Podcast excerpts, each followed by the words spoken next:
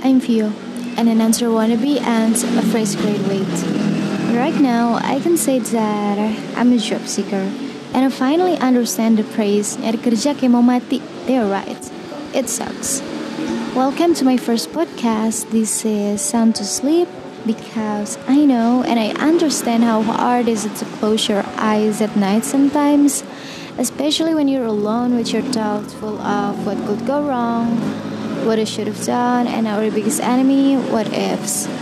But since you're here on my podcast, you don't need to worry about the shit's filling your head. You'll have me for tonight. Thank you for listening. I'm and I'll be your company.